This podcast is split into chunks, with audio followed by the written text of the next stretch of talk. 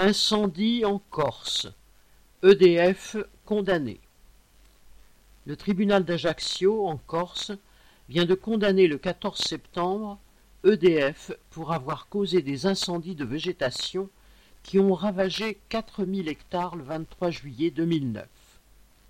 La Corse rejoint ainsi la Californie, où la compagnie locale PGE a été condamnée pour avoir provoqué des incendies mortels en négligeant d'éclaircir la végétation proche des câbles.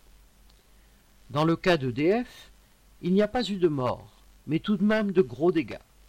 Plusieurs personnes ont témoigné qu'elles ont vu le feu se propager sur la végétation à partir des câbles électriques.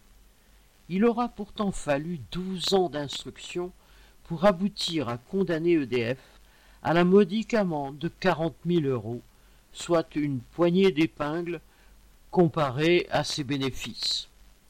Cependant, c'est la première fois que l'entreprise est condamnée pour avoir risqué de favoriser des incendies en ne coupant pas les branchages proches des câbles. EDF a fait appel, malgré l'évidence qu'entretenir l'environnement des lignes électriques fait partie de ses obligations. André Victor